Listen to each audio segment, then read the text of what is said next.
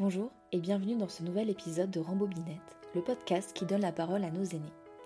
Dans l'épisode 10, nous avons laissé Léon, notre grand résistant, à sa sortie de prison. Dans l'épisode du jour, il nous raconte la fin de la guerre, les défilés, les honneurs et surtout la vie qui reprend son cours. Il rencontre sa femme Simone, il se marie et je vous laisse découvrir comment. Ils travaillent, ils ont des enfants. On peut à nouveau être heureux, même si les drames ne sont jamais loin. La tristesse de Léon, quand il nous parle de sa petite Violette, le prouve. Léon chante. Léon nous fait rire. Léon nous parle avec une franchise totale, peu importe le sujet, même sa vie amoureuse. Il semblerait d'ailleurs que celle-ci ait été très riche, car il avait beaucoup de succès. Il nous parle de ses convictions. Il insiste sur les valeurs qui l'ont guidé et son sens du devoir. Toute sa vie, il a fait ce qu'il avait à faire. Et toute sa vie, il vous la raconte aujourd'hui dans Rambobinette. Avant de vous laisser en sa compagnie, je vous rappelle que j'ai besoin de votre aide pour faire vivre le podcast. Pouvez-vous m'aider à le faire connaître en le partageant autour de vous? En vous remerciant d'avance, je laisse la place à Léon. Quand je suis sorti de prison, j'ai rejoint les camarades. Et euh, ils étaient habillés semblant militaires. Moi, quand ils m'ont habillé en militaire, j'avais des bottes allemandes, des pantalons cheval comme ça, vous savez, une veste de l'armée française et un képi américain. Ah, bah Pas un képi, un calot. Ça, c'était l'armée française. Et euh, ils ont dit, on a plein de, de gens qui viennent à s'engager, ils signent un engagement pour la durée de la guerre plus six mois. Et, et il faut qu'on organise. Alors, ils ont commencé à organiser, à faire des compagnies. Puis, il fallait des gens pour commander les compagnies. Alors, ils m'ont dit, ben, écoute, tu commanderas la cinquième compagnie. Moi, j'ai jamais été militaire, je ne sais pas marcher au pas, rien. Il dit, oui, mais comment tu veux qu'on fasse? On ne va pas mettre commandant de compagnie, un type qu'on ne connaît pas. Imagine qu'après, on découvre qu'il est milicien. On aurait belle gueule. Il dit, tu vas prendre le commandement de la compagnie. Alors j'ai pris le commandement de la compagnie. Il y avait euh, 180 bonhommes, 2 fois 90. On a défilé devant l'hôtel de ville euh, où il y avait euh, Marie-Claude Vaillant-Couturier et son mari, qui était euh, un des fondateurs euh, du Conseil national de la résistance. Et il avait écrit la très grande partie du- du programme du Conseil national de la résistance. Ils étaient sur les marches et j'avais appris que on ne salue pas avec la main dans ces conditions, on fait tête droite ou tête gauche. Et j'ai fait faire tête droite à 180 bonhommes. Et puis, les, les- les Italiennes dans la première compagnie les Espagnols dans la deuxième compagnie. Alors, quand j'étais à côté des Italiens, ils chantaient, je ne sais pas si vous avez jamais eu l'occasion d'entendre, Bandiera rossa la trionfera, Euh, Bandiera, le drapeau rouge triomphera. Et puis je ralentissais le pas et j'arrivais aux Espagnols. Aux Espagnols, oh c'est l'empino, oh c'est l'empino, para marcha. Mais les gens qui nous voyaient que je changeais, ils se mettaient à rire. Ils disaient qu'on est toutes les langues, le vieux, là. Le vieux, le vieux, j'avais 18 ans. Le jeune à l'époque, le, Le jeune. jeune, le gamin. Le gamin. Ouais. Petite transition pour que vous compreniez la suite. Nous avons coupé la conversation quelques minutes, le temps que Léon me montre des photos et une statue de son buste réalisée et offerte par un camarade. Il en parle tout de suite. Et donc ça, c'était vous à 21 ans Alors, la femme de celui qui a fait ça, Mandel, était l'adjointe du commandant de Carmagnole de Liberté. Mandel, sa femme, c'était notre doctoresse. Mais les femmes, c'était pas comme les hommes. Parce que les femmes, elles étaient agents de liaison. Chez nous, les femmes participaient aux mêmes opérations que les hommes. Quand j'ai tué le premier Allemand après le débarquement du 6 juin, avec moi pour m'assurer ma garde, il y avait Simone. Et les femmes Il y en a une dans le nord, maintenant oublié son nom, elle faisait les liaisons entre l'état-major du nord français et l'état-major à, côté de Genève. Elle faisait les allers-retours. Elle a été arrêtée, puis les SS étaient chez elle en train de fouiller la maison. Il y avait la fenêtre ouverte et par la fenêtre, elle voit son chef qui arrive. Elle habitait au cinquième étage, elle s'est lancée par la fenêtre pour sauver son chef. Alors quand je vous dis que euh, la tension nerveuse, on l'avait tout le temps même au lit. Quand je vous dis que entre 50, entre 40 et 60 ans, il y a toute une de crier, il y a beaucoup de mes copains euh, qui sont morts de crise cardiaque. Je vous ai parlé de celui qui avait la jambe coupée. Et il devait avoir, euh, il approchait de la soixantaine, peut-être pas. Il avait des invités chez lui, ils avaient mangé, puis il est allé chercher une bouteille de champagne. Il a dit au champagne maintenant. Il a lâché la bouteille, il est tombé par terre, il était mort. Édouard, on l'appelait. Et euh, après, après la guerre, vous, vous avez été hospitalisé longtemps? Deux ans. Deux ans? Pendant deux ans, on m'a donné des traitements. Euh, euh, suite suite à, aux deux mois de prison? Suite à torture, pas les deux mois de prison. Suite aux tortures. C'est les tortures que j'avais subies. Et à quel moment vous J'avais un morceau de cloison nasale qui pendait ici, ah. à l'extérieur. J'avais, si, vous touchez ici, ça fait ça. Il y a encore un truc qui est resté comme ça, vous voyez. Ça a été enfoncé. J'avais eu un enfoncement ici. À l'oreille J'avais, j'avais comme une grosse noisette. Et avec le temps, ça s'est résorbé. Mais sur mes papiers de réforme, j'ai euh, deux blessures correspondant à des enfoncements dans la boîte crânienne. À quel moment vous avez rencontré votre femme? Oh, ça c'est bien plus tard, ça c'est bien plus tard. Ça, quand vous voyez ma photo de jeune, j'avais du succès. Ah bah oui, je veux bien croire. Alors, euh, ma femme, euh, elle, était en vacances à Saint-Raphaël. Et puis, euh, je l'ai rencontrée avec ma timidité habituelle. Je lui ai fait un peu la cour et puis ça a marché. Mais je lui avais dit, je t'avertis, Simone, moi je ne me marie pas. Je ne veux pas me marier avant 30 ans. Et vous aviez quel âge à ce moment-là? 26. Euh, ouais. Au début de 26, ça devait être. Et je ne me marie pas. Et puis, je l'ai fréquenté pendant un certain temps. Puis, au, bout d'un certain temps, je lui écoute, maintenant, ça fait trop longtemps qu'on se fréquente. Il faut qu'on arrête là et on se sépare. Mais, je vous ai parlé du tonton. Son frère était joaillier. Mais il ne vendait pas les bijoux, c'est lui qui les fabriquait dans une petite pièce de rien du tout. Il avait des pantoufles et un tablier, et quand ils étaient sales, il les brûlait. Dans son poêle, il ramassait l'or dessous, parce qu'il y avait toujours des poussières d'or qui se faisaient, il ramassait l'or dessous. C'est la première fois de ma vie que je voyais ça. Et euh, il m'avait invité à manger avec Simone. Alors on a été manger. En sortant, on passe dans un hôtel. Elle me dit écoute, avant de se quitter, eh bien, je dis, ben, si tu veux. On va à l'hôtel, puis il me dit, moi, par, précaution, je dis toujours, pour faire l'amour, il me fallait un quart d'heure, mais je me retirais cinq minutes avant. je ne voulais pas les laisser enceintes. Elle me dit, je le bidais à côté, je vais aller me laver, je crains rien. Bon, ben, je reste. Hein. Et une douzaine de jours après, elle me dit, je suis enceinte. Hein. Mais elle ne me l'a pas dit comme ça.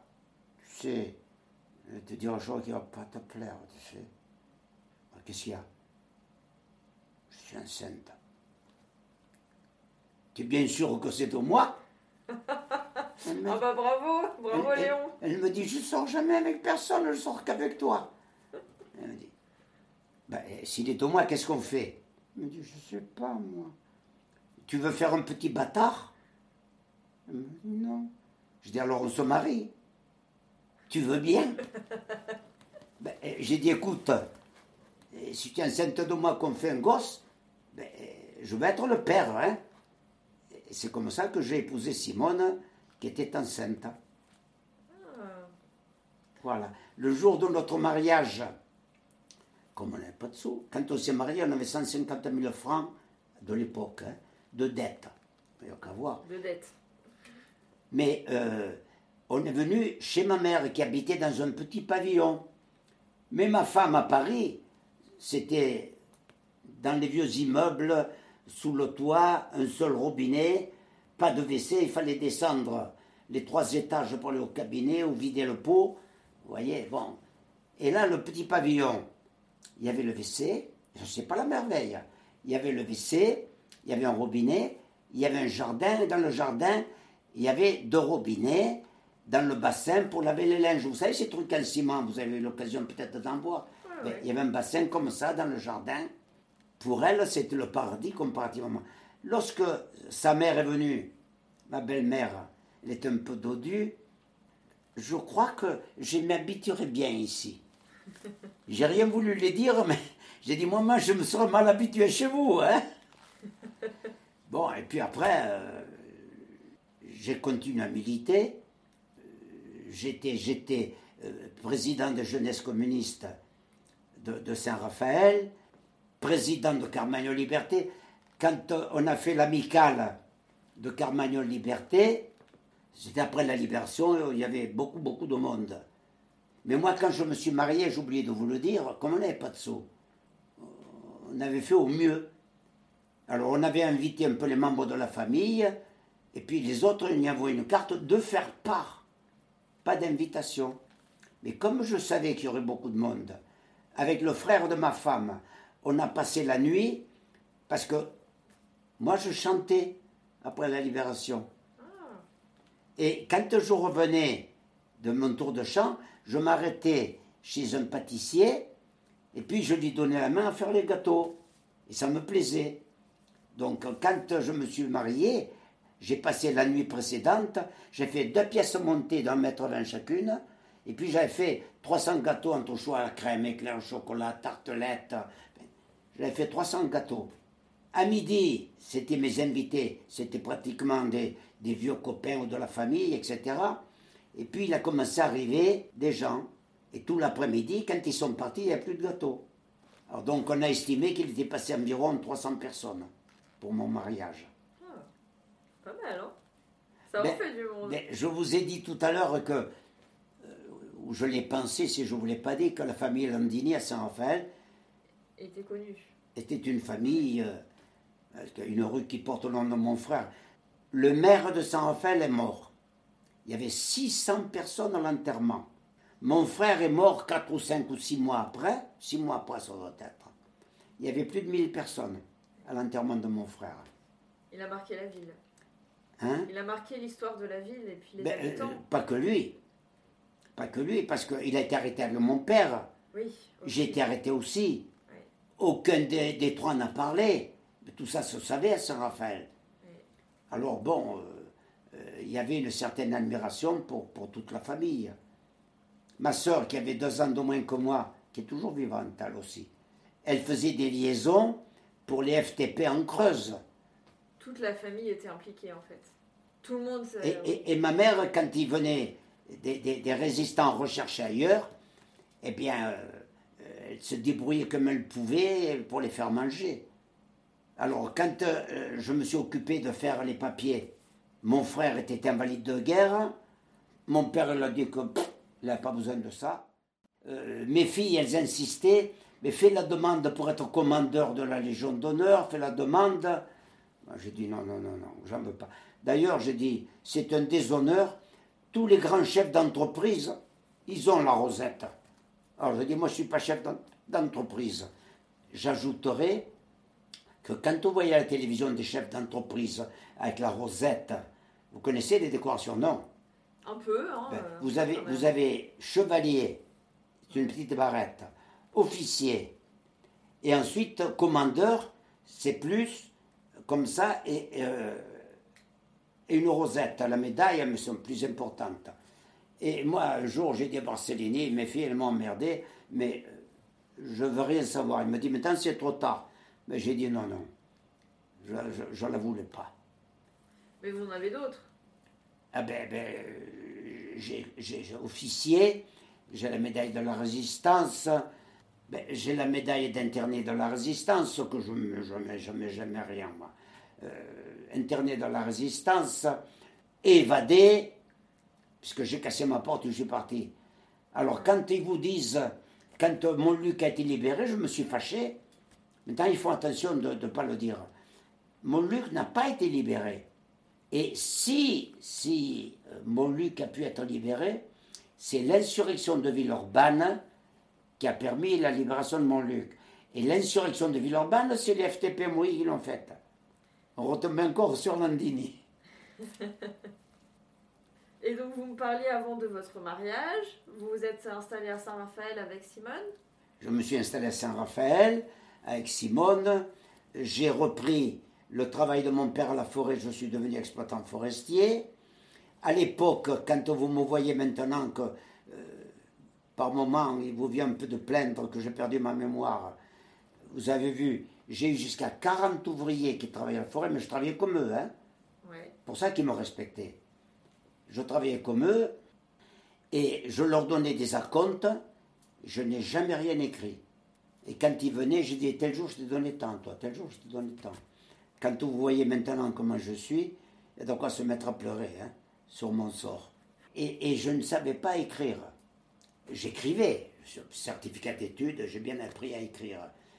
Mais où j'ai appris à faire les lettres, c'est quand je me suis mis, bien après la libération, alors, on, m'avait demandé si j'acceptais de m'occuper des restaurants d'entreprise. J'ai dit combien ça gagne? Ben, j'ai dit parce que là, je travaillais dans la publicité que je ne savais pas ce que c'était quand j'ai commencé à travailler dans la publicité à Paris. Moi, je connaissais la, la réclame, mais pas la publicité. Au bout de quelques mois, on m'avait promis qu'on me donnerait des augmentations. Au bout de quelques mois, c'est toujours le même salaire. Alors, euh, je me suis engueulé avec le directeur et je suis parti. Mais si je suis parti, c'est parce que on m'avait téléphoné en me disant Tu viens t'occuper de la restauration avec moi. C'était le président départemental des anciens combattants de la résistance. Alors, il me connaissait. Alors, quand on a besoin de quelqu'un, on lui trouve toujours des qualités. Il m'a dit, je te connais, tu es intelligent, tu es travailleur, tu feras bien chez nous. J'ai dit, oui, mais moi, attends, écoute, Auguste, euh, là où je suis, euh, dans trois mois, je vais faire 3, 3500 euros, francs par mois. Hein. Il m'a dit, mais chez nous, autre que 3500, tu verras.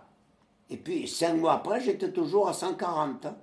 Alors, je les ai envoyés se faire voir. Mais quand je leur dis dans se faire voir, il y a trois restaurants que je gérais pour leur compte qui ont dit nous on reste avec Landini. Et j'ai commencé à gérer les trois restaurants pour mon compte.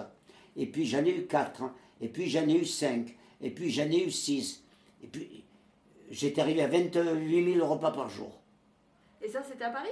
À Paris, oui. Ah oui. Avant de. Chez Renault, j'ai m'occuper des restaurants de chez Renault. Avant de vous marier? Ah non, là j'étais déjà marié. Quand je suis venu de Saint-Raphaël, j'étais marié. Ok. Mais vous êtes marié à Paris ou à Saint-Raphaël? À Saint-Raphaël. Oui. Ah, sinon, à Paris, j'aurais jamais eu mille personnes. Ils ne me connaissaient pas. Mais à Saint-Raphaël, je suis né au Muy. Euh, j'ai ma soeur qui est née au Muy. Mon frère est venu à Saint-Raphaël ou au Muy. Il avait 10 ans. Bon, et, mais Simone, elle venait aussi de Saint-Raphaël? Hein? Simone, elle venait de Saint-Raphaël ou de Paris Non, non. De Paris euh, De Vanves. De Vanves, de Vanves. Mais elle est née en Bretagne. Mais elle avait 4 ans, je crois, quand ses parents l'ont amenée en Bretagne. D'accord. Et donc vous avez fait la pub, ensuite. Euh, Alors là, quand je me suis occupé de restauration, j'en avais trop, je ne pouvais plus. Parce que moi, je fais, quand je fais quelque chose, je le fais bien ou je ne le fais pas. Alors, euh, là, j'ai dit, je ne peux plus continuer comme ça. J'avais un très bon copain qui s'appelle Max Lecante, qui est toujours vivant, lui, mais il est plus jeune, il a 10 ans de moins que moi. J'ai dit, écoute, Max, si tu veux venir travailler, on fonde une petite SARL. Il me dit, oui, mais toi, tu prends. Non, non, moitié chacun. Comme ça, le jour qu'on ne s'entend plus, on coule à la boîte on a intérêt tous les deux à rester ensemble. Moi, j'avais appris la restauration. Je m'étais adapté tout de suite. Hein. Et euh, il est venu, je lui ai appris comment on faisait les papiers, comment on faisait les, les, choses, les, menus, comment. Et, et lui, il m'a appris comment on écrivait. Il m'a pas dit je t'apprends. Mais quand il faisait une lettre, il venait me la porter à lire. On avait chacun notre bureau. Il me l'a porté à lire. Hein. J'ai dit, ça, tu vois, Max, tu dis ça, Ça, il faut pas le dire. Il me dit pourquoi? Tu en auras peut-être besoin plus tard de le dire. Alors, ne, ne, ne, ne gaspille pas toutes tes cartouches. Mais en lisant ces lettres, j'ai appris à écrire. Et là, je peux vous faire voir mes lettres. Euh, Ce que vous avez lu tout à l'heure, c'est moi qui l'ai écrit. J'ai appris à écrire. Euh, J'ai écrit, à Sarkozy. Oui, il paraît. Hein? Pour le droit du sol. pour, le- pour le droit du sol. J'écris à Mélenchon, quand on a présenté le film que je vous dis là, Les Jours Heureux, Mélenchon, il a un petit passage dans le film. Et euh, on était dans une salle de cinéma à Paris. Quand ça a été fini, moi j'étais avec Annie Lacroix-Rise, une historienne euh, connue, beaucoup plus large que la région parisienne. Elle ne travaille que sur archives. Alors, euh, il y avait Annie, on était plusieurs, et presque la salle était presque vide, et on, on est sorti, et Mélenchon était à la sortie qui m'attendait. Il m'a serré la main, il m'a dit Pour moi, c'est un honneur de serrer la main à un homme comme vous. J'ai dit C'est bien ça, mais j'ai dit Moi, je suis fatigué, je vais me coucher. non, j'aime pas qu'on me fasse la cour. Alors, quand, euh, c'est pas la première fois qu'on me dit, mais on me l'a écrit. euh, Là, j'ai une lettre que j'ai reçue. Je suis président, c'est le secrétaire qui était professeur, agrégé et plus qu'agrégé, c'est quoi? Oh, Alors là, je savais même pas qu'on pouvait faire mieux que ça. Doctorant. euh, Ah oui, ben enfin, euh, il est plus qu'agrégé. Et euh, il m'a écrit une lettre que j'ai reçue hier, dans laquelle il me dit, il me supplie de ne pas mourir, qu'on avait trop besoin de moi. Vous voyez? Alors, Il y a beaucoup de gens et qui pour- vous demandent quand même. hein. mais je ne fous pas grand-chose. Je lui dit, mais qu'est-ce que je fous? Il me dit, même si tu ne fais rien, quand on a un document important, on le signe Landini, il a de l'écho. Si on ne signe pas Landini, il n'a pas d'écho. Alors il me dit, qu'est-ce que tu veux? Euh, Comme résistant, tu as une renommée presque exceptionnelle à travers toute la France. Bah, moi, je me demandais un peu comment ça s'était passé pour vous après, une fois marié.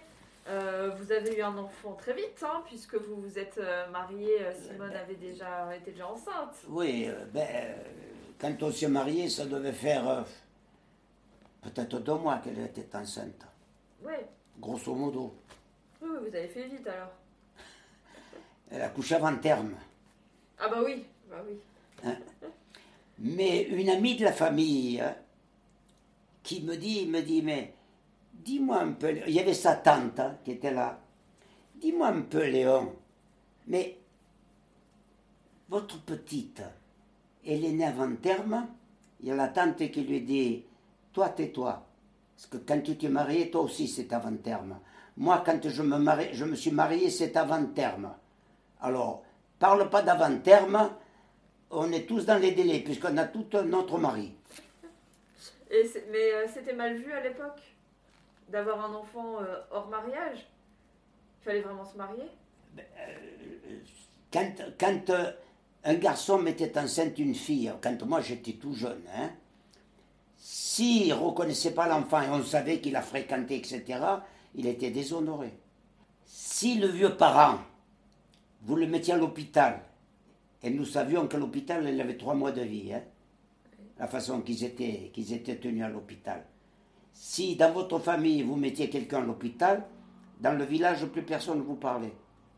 Il dit, tu te rends compte, cette salope dit, son, son, grand, son grand-père ou son, gra- sa grand-mère, ils lui ont laissé la propriété, ils lui ont laissé le cheval, ils lui ont laissé la maison, et maintenant ils le mettent à mourir à l'hôpital. Ils n'ont pas honte de faire ça. Ça, c'était la mentalité de l'époque. Ces choses ont beaucoup changé, vous me direz.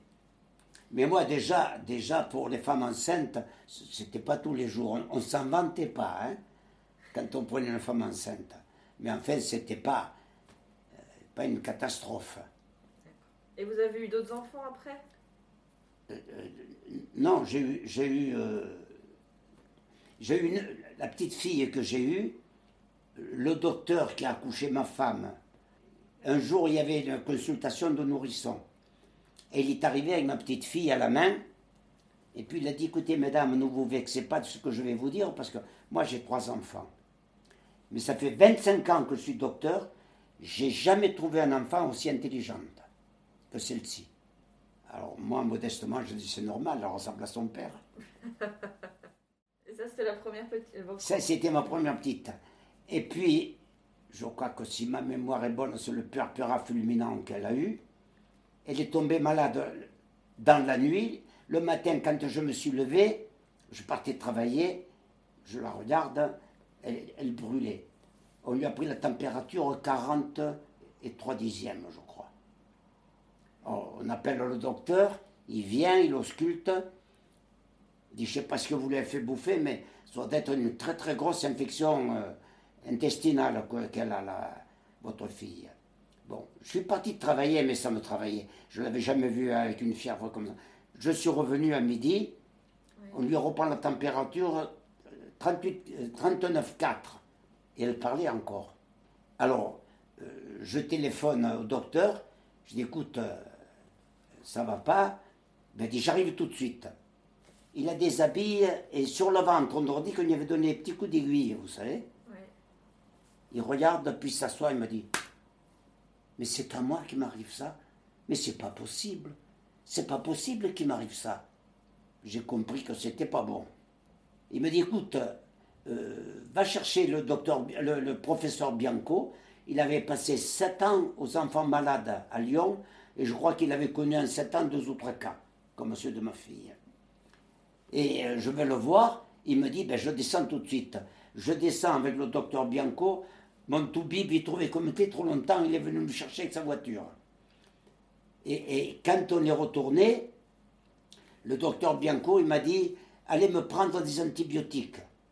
Je suis parti à la pharmacie, j'ai pris des antibiotiques, quand je suis revenu, ils m'ont dit, elle est morte. Du matin au soir, à 4 heures de l'après-midi. Elle ne m'a pas fini la journée. Et elle avait quel âge? Euh, 18 ou 19 mois. Ah, tout bébé. Mais à 9 mois, elle marchait. À 8 mois, je l'ai mise sur une chaise et j'ai dit Tiens-toi bien parce que je vais te faire une photo, sinon tu tombes. Elle se Pour que je la prenne. Elle sentait que c'était dangereux. Et un mois après, elle Elle trottait. marchait. Ah oui, ça a dû être très dur. Combien ça fait 2 et 2, ma chérie? 4. Déjà, elle savait ça? Non, elle ne savait pas compter, mais. Mais elle, elle disait par cœur euh, la Elle réponse. disait parce qu'elle me l'avait entendu dire deux, et comme, si, comme si deux et deux font quatre. Alors, deux et deux font quatre. Enfin, je vous dis, euh, après, après j'avais tellement souffert, je voulais plus d'enfants. Et un jour, c'est le docteur qui était un ami et qui me dit Écoute, Léon, si elle avait été écrasée, par la voiture, tu continuerais à conduire la tienne? Ben, je, dis oui. Ben, Aujourd'hui, de ne pas vouloir refaire un petit avec ta femme, c'est aussi stupide si tu as vu un accident que tu ne veuilles plus conduire. C'est idiot. Tu ferais mieux de- de- d'en faire une autre et ta blessure, peut-être, elle se résorbera un tout petit peu. Alors, la première fille, je suis resté une fois. Après, je suis fait au moins pendant trois mois ou quatre, je ne me rappelle plus exactement. Je restais toujours pas de femme enceinte. Et puis un jour, on m'a dit, elle était réglée comme une montre. Si elle doit avoir ses règles le 18, c'est pas le 19. Elle m'a dit, elle m'a dit, écoute, euh, j'aurais dû avoir mes règles il y a déjà deux jours, je ne les ai pas, c'est que je suis enceinte. Eh bien, j'ai dit, écoute, on verra bien. Et c'est là qu'il y a Gilda, voyez, chanteur d'opéra. Rigoletto, c'est Gilda. Et après, je faisais attention, et puis peut-être pas tout à fait comme il faut, et, ma femme est restée enceinte. hein. Ma mère, elle me dit, mais une suffisait, parce que je gardais ma mère avec moi. Quand je me suis marié, euh, maman avec qui elle va Ma mère, elle s'est tournée, elle s'est dit, mais je le sais, moi, qui je vais, je vais avec mon fils. je suis parti à Paris. Alors, mon frère, euh, ma soeur disaient, ma maman, Paris, tu connais pas, si tu veux rester avec nous. Non, non, quand je suis avec mon fils, je suis toujours bien, je reste avec lui. Et, elle est venue à Paris avec moi, et elle est morte à Paris. Voilà, bon, ben, euh, euh, là, je vous dis, après, on en a eu une autre, c'est Mireille. Alors, quand elle était petite, je la taquinais. Mireille, la petite fille avec de grandes oreilles. C'est pas vrai, papa, elles sont pas grandes. voilà un petit peu la vie, un peu particulière, avec euh, des, des points positifs. Mais ce qui vous marque dans la vie, c'est le négatif, plus que le positif. Une preuve, allez à un enterrement, écoutez parler les gens. Ils parlent tous de quelque chose qui est arrivé à son père, à son frère, à son cousin, à son voisin. Tout quelque chose de négatif. Il n'y en a pas un qui parle de mariage ou de naissance. Ça prouve bien que c'est ce qui vous marque le plus. Moi, la mort de ma fille, ça m'avait tourmenté. Et puis la, mère, la mort de ma mère, ça me tourmente toujours. Elle adorait son fils. Quand je la voyais, des fois, elle avait perdu son mari. Elle était encore relativement jeune. Elle devait avoir 53 ou 54 ans. C'est relativement jeune. Et de temps en autre, bon, elle avait un peu le bourdon. Alors je la prenais dans mes bras, puis je lui chantais en italien Mamma, solo per te la mia canzone vola. Maman, seulement pour toi ma chanson vola. Quanto ti voglio bene, combien moi je t'aime. Alors bon, ça la détendait, elle faisait. Pauvre vieille. Bah, je comprends pourquoi vous étiez euh, celui qu'elle adorait et qu'elle voulait rester avec vous alors. Eh ben oui, mais moi je, euh, je lui rendais parce que je l'aimais énormément, énormément. Comment elle s'appelait? Violette, comme ma première fille. Du coup, vous me parliez de ce qui vous a le plus marqué dans les souvenirs euh, tristes, mais c'est quoi votre plus beau souvenir? Oh, Je ne pourrais pas le dire. C'est des souvenirs tristes qui, à un moment précis, sont devenus gays. Lorsque je suis, pas, pas avec euh, les hommes, hein, lorsque je suis venu de, Lyon et que je suis arrivé à la maison et que ma mère s'était mise en deuil, que j'avais été fusillé, ils ont fait leur raison funèbre, je crois que c'est une radio suisse, mais pas une radio suisse ou quelque chose là, qui avait annoncé ma mort, en disant que j'avais laissé une lettre pour ma mère, mes enfants, bon, etc. Et alors, bon, ils ont dit, ben, il est mort. Euh, à Lyon, j'ai essayé à plusieurs reprises de téléphoner au village à Saint-Dizier, parce qu'il n'y avait pas de téléphone au Monteil où j'étais, à Saint-Dizier, pour que quelqu'un dise à mes parents que j'étais pas mort. Mais le téléphone avait été coupé, et euh, pas moyen de correspondre.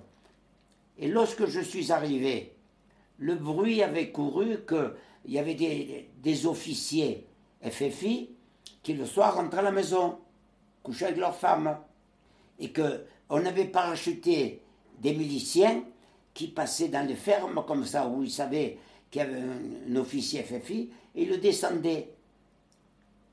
Alors quand je suis arrivé, je vous ai dit, le village, la route arrivée au village, elle s'arrêtait. Ils ont entendu une voiture qui s'arrêtait dehors, toute la famille debout, ma mère à la porte qui tenait tout le monde derrière, que si quelqu'un tirait, ce soit la première, que ce soit pas les autres. Et euh, elle a dit Qu'est-ce que c'est? J'ai dit C'est moi, maman. Ça pleurait, ça riait, ça chantait. C'est un souvenir qui m'aime toujours. Voilà, donc ça partait d'un souvenir très triste et puis finalement ça. Mais quand à l'état-major, ils sont sortis en courant à m'embrasser, à me prendre l'un dans l'autre pour m'embrasser, c'est des souvenirs qui vous marquent. C'est peut-être pas beau parce que ils, me croyaient mort, donc c'était pas beau, mais c'est pour moi c'est des souvenirs euh, doux de voir combien on m'aimait. Eh oui, et à ma femme je lui ai dit, si tu étais venu 15 jours avant, on ne se serait pas marié. Elle me dit, pourquoi? 15 jours avant, je fréquentais une Suisse, elle était digne d'aller faire des concours de beauté. Elle avait des jambes comme beaucoup d'artistes voudraient avoir. Elle était magnifique. on s'est connus 15 jours, et je crois que moi, je lui moi elle m'a plu puisqu'elle m'a marqué, vous voyez. Mais je crois qu'elle aussi était marquée parce qu'elle m'avait écrit, quand elle a vu qu'on ne se voyait pas, euh, bon, elle a compris qu'on était trop loin l'un de l'autre, et que pour, pour se marier, il fallait qu'elle vienne chez nous. Moi, si j'allais chez elle, qu'est-ce que je faisais?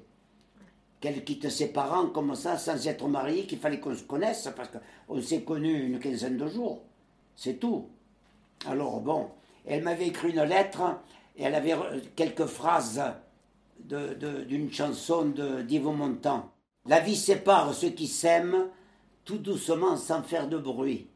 La mer efface sur le sable les pas des amants désunis. Elle m'avait écrit ça. Il faut croire que je l'avais marqué, elle aussi. Hein bah oui, j'ai bien l'impression. Et puis, je suis allé la voir à Grenoble, à Genève. Elle voulait que je reste avec elle. Et je lui ai dit non, moi j'ai promis. J'avais mon amour de, de, de, 18 ans, elle avait 15 ans, Louisette. Elle était au sanatorium, mais je lui ai dit que j'y allais. J'ai dit, j'ai promis au sanatorium, elle doit être sur les bras à m'attendre. Alors, il faut que je parte. Et je suis arrivé chez Louisette en fin d'après-midi. Elle m'a dit, je commençais à me faire du souci. Tu m'as dit que tu venais aujourd'hui. Mais j'ai dit, la journée n'est pas finie. Louisette. Ça, c'était mon amour. Mon amour de. Moi, j'avais 18 ans, elle en avait 15.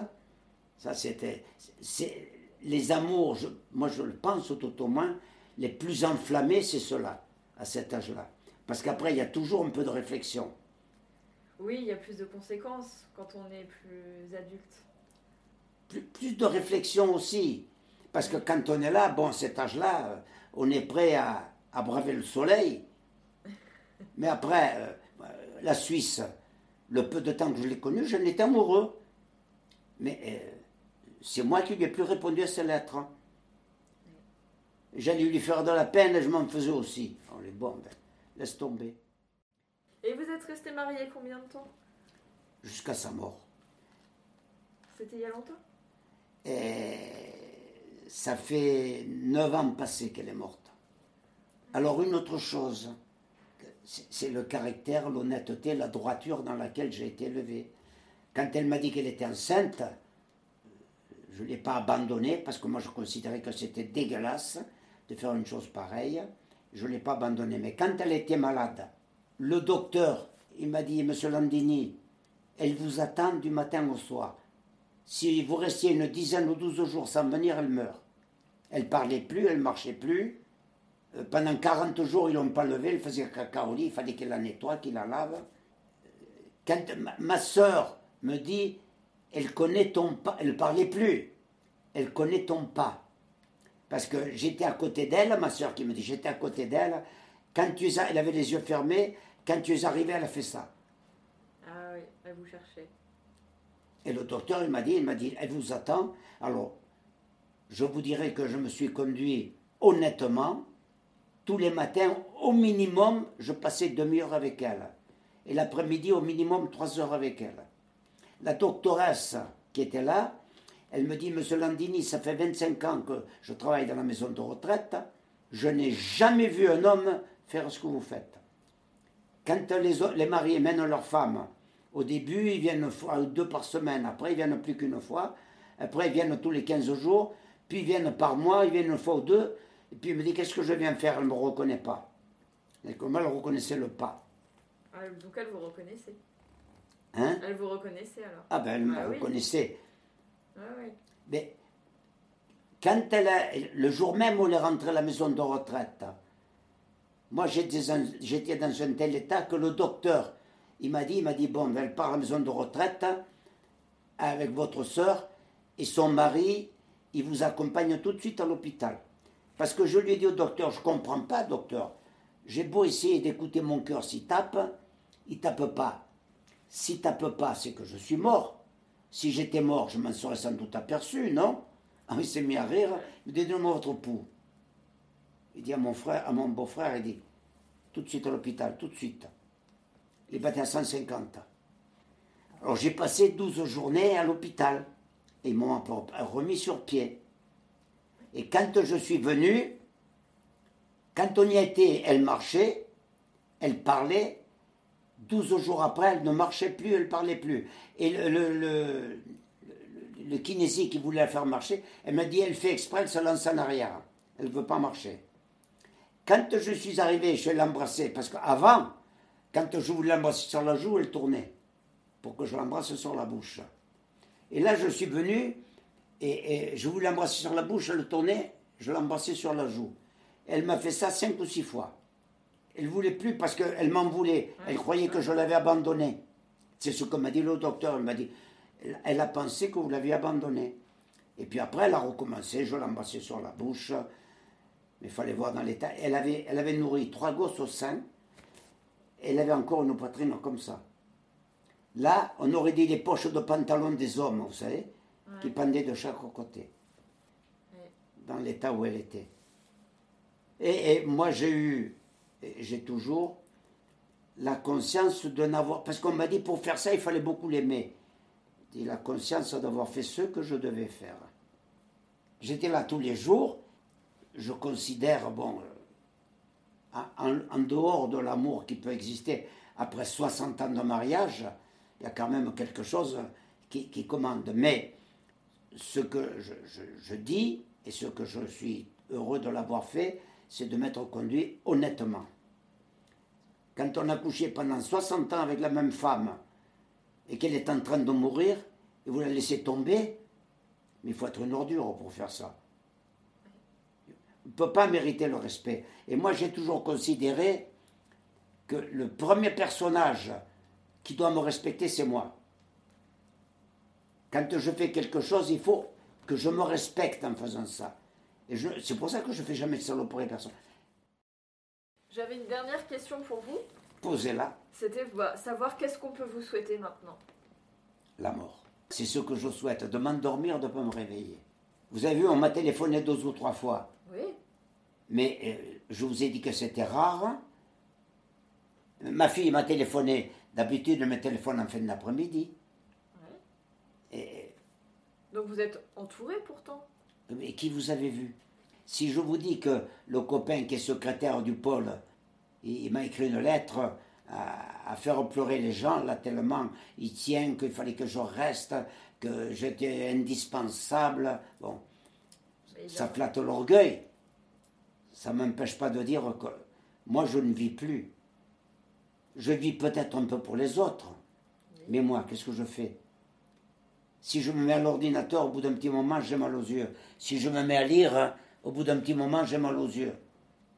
Alors, et au téléphone, vous m'avez dit que vous avez perdu pas mal de vos camarades maintenant Je crois, je crois que je reste seul. Je suis toujours président et plus personne pour me contester le titre. Mais que vous aviez réussi à obtenir des, des légions d'honneur pour beaucoup d'entre eux Je dois avoir obtenu pas loin de 70 légions d'honneur. J'ai obtenu 15 ou 18 légions d'honneur à titre posthume. Et, et moi, la légion d'honneur, la Légion, pas la officielle, la Légion d'honneur, m'a été remise le 8 mai par le président de la République à l'Arc de Triomphe. Quel 8 mai? En quelle année? Euh, Quel président? Euh, Mitterrand. Ah, Mitterrand. Mitterrand qui m'a remis la Légion d'honneur. Et ensuite, euh, il y avait. J'ai officier, elle m'a été remise à l'Assemblée nationale. Alors, par un ancien déporté qui était président de l'Association française des déportés. Je considérais que c'était un devoir de ma part de mettre en évidence la participation des étrangers au combat pour la libération de la France. Parce que les étrangers, pour beaucoup, c'est de la merde. Ben non. Notre conversation s'est arrêtée là, un peu abruptement, car Léon a reçu de la visite. Et comme vous l'avez compris, il était fatigué fatigué de vivre, je crois, ou tout du moins de vivre cette vie, de voir tous ses amis partir avant lui, de devoir se battre des années après, encore, pour les mêmes choses, comme si le monde n'avait toujours rien compris. Avant de se quitter, j'ai envie de dire merci Léon, merci pour tout ce que vous avez apporté, et merci d'avoir répondu à toutes mes questions avec tellement de franchise. Merci à l'association du souvenir français pour la mise en relation. Et il ne me reste plus qu'à vous dire à bientôt pour une nouvelle rembobinette.